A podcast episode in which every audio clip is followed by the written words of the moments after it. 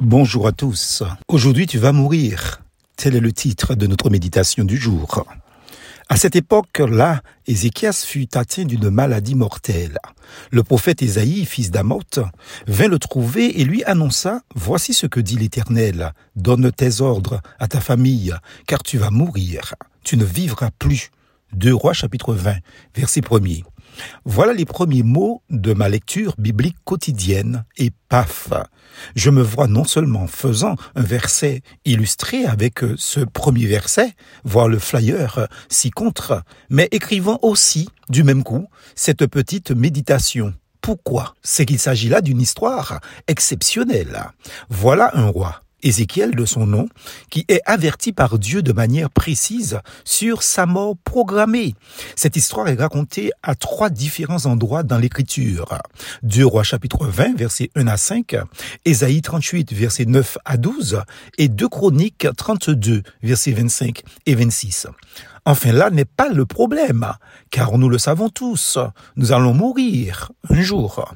Mais pour ce monarque, la chose n'est pas comme pour nous. C'est que le type a des précisions au point qu'il lui est dit clairement, donne tes ordres à ta famille, car tu vas mourir, tu ne vivras plus. Deux Rois chapitre 20, verset 1er.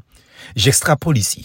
C'est comme si Dieu lui disait ou nous disait, range tes affaires courantes, partage tes biens entre tes proches, car aujourd'hui, ou demain, ou la semaine prochaine, tu vas mourir. Certainement, le caractère imminent de la nouvelle aurait foudroyé n'importe qui.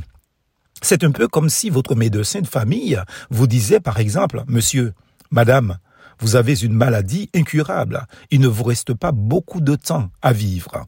Quelle serait votre réaction? Un cantique dit ceci.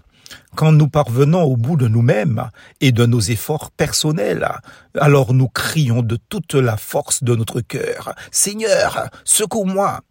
Vous savez qu'il y a tellement des résolutions prises sur un lit de mort, de même que des repentances de dernière minute, comme étant sauvés comme au travers du feu, dit l'apôtre Paul. Dans sa prière pour être guéri, Ézéchias avait promis ceci au Seigneur. Que dirais-je?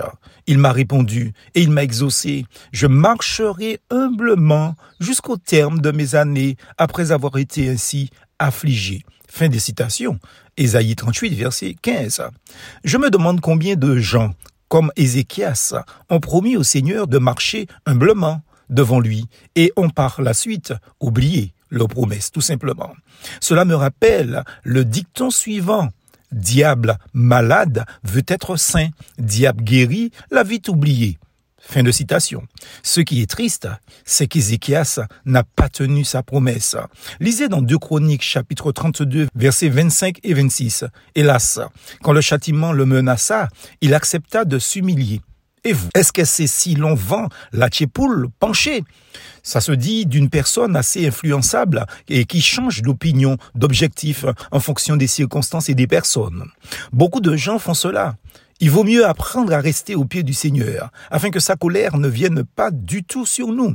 Dans cette leçon, cette méditation, quel appel à marcher humblement devant l'éternel Dieu, car c'est de lui que nous recevons la vie et les bénédictions. Lisez le psaume 90. Certes, nous ne connaissons ni le jour ni l'heure de notre mort, mais il y a une certitude, c'est que il est réservé aux hommes, dit la Bible, de mourir une seule fois, après quoi vient le jugement. Hébreu 9, verset 27. Alors, mon ami, ne tarde pas Accepte Jésus-Christ dans ta vie comme Seigneur et Sauveur. Il en va de ta destinée éternelle. Dieu fixe de nouveau un jour en disant aujourd'hui, si vous entendez ma voix, n'endurcissez pas votre cœur. Hébreu 4, verset 7. Plus fausse en Jésus.